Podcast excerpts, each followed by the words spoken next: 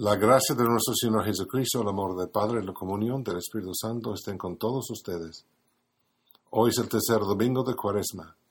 Este es Padre Stephen Reynolds, el párroco de la Iglesia Católica de St. Elizabeth Seton en Houston, Texas.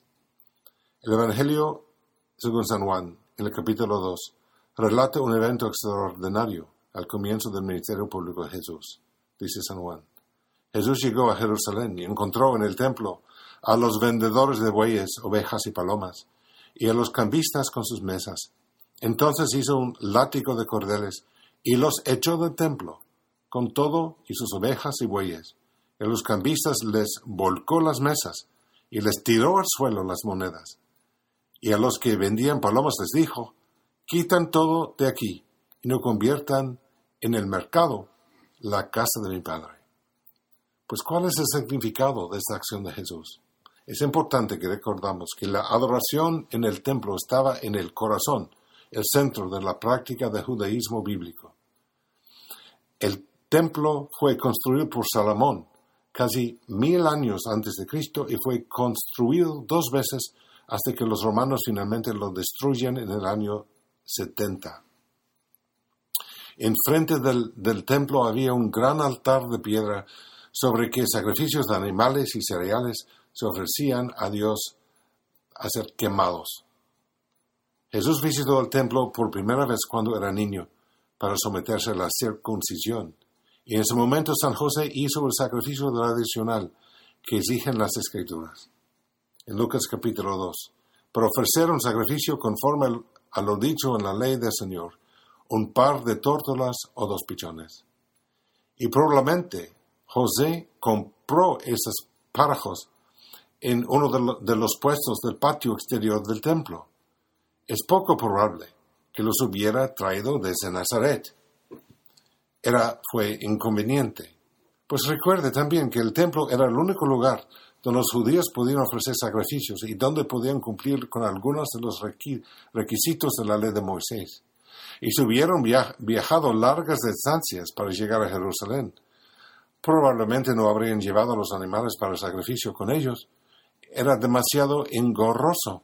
En cambio, los habrían comprado a su llegada en Jerusalén.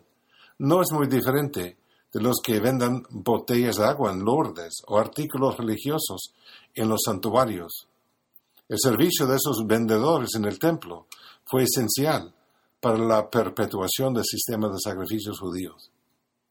Y los cambios de dinero proporcionaron un servicio similar porque el, impuesto del templo tenía que pagarse con una moneda que no tuviera una imagen de un, dios pagano, por lo que no se podía utilizar la moneda romana. En cambio, la gente podía cambiar sus monedas estándar por aquellos que eran aceptables. Pues algo más también está pasando. Al volcar los puestos de los vendedores y expulsar a los animales destinados al sacrificio, Jesús no solo reprende a los que se aprovechan de los peregrinos que habían venido a adorar a Dios en el templo, también estaba indicando que la antigua forma de adoración está llegando a su fin. Jesús establece un nuevo modo de adoración divina. No el sacrificio de animales o cereales, otras ofrendas, sino el sacrificio de su mismo, el verdadero templo, que una vez destruido sobre la cruz, Él levantará. Cristo es el verdadero templo, y los bautizados también se han convertido en templos, como dice San Pablo en la carta, primera carta a los Corintios. ¿O no sabéis que vuestro cuerpo es templo del Espíritu Santo y que está en vosotros, el cual tenéis de Dios y que no sois vuestros? La cuaresma es un momento oportuno para limpiar nuestro templo.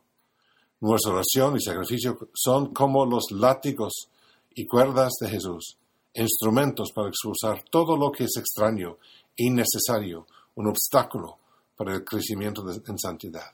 Que podamos emprender esa tarea con celo, para que el poder de Cristo, en toda su plenitud, pueda habitar en nosotros y conducirnos a su reino.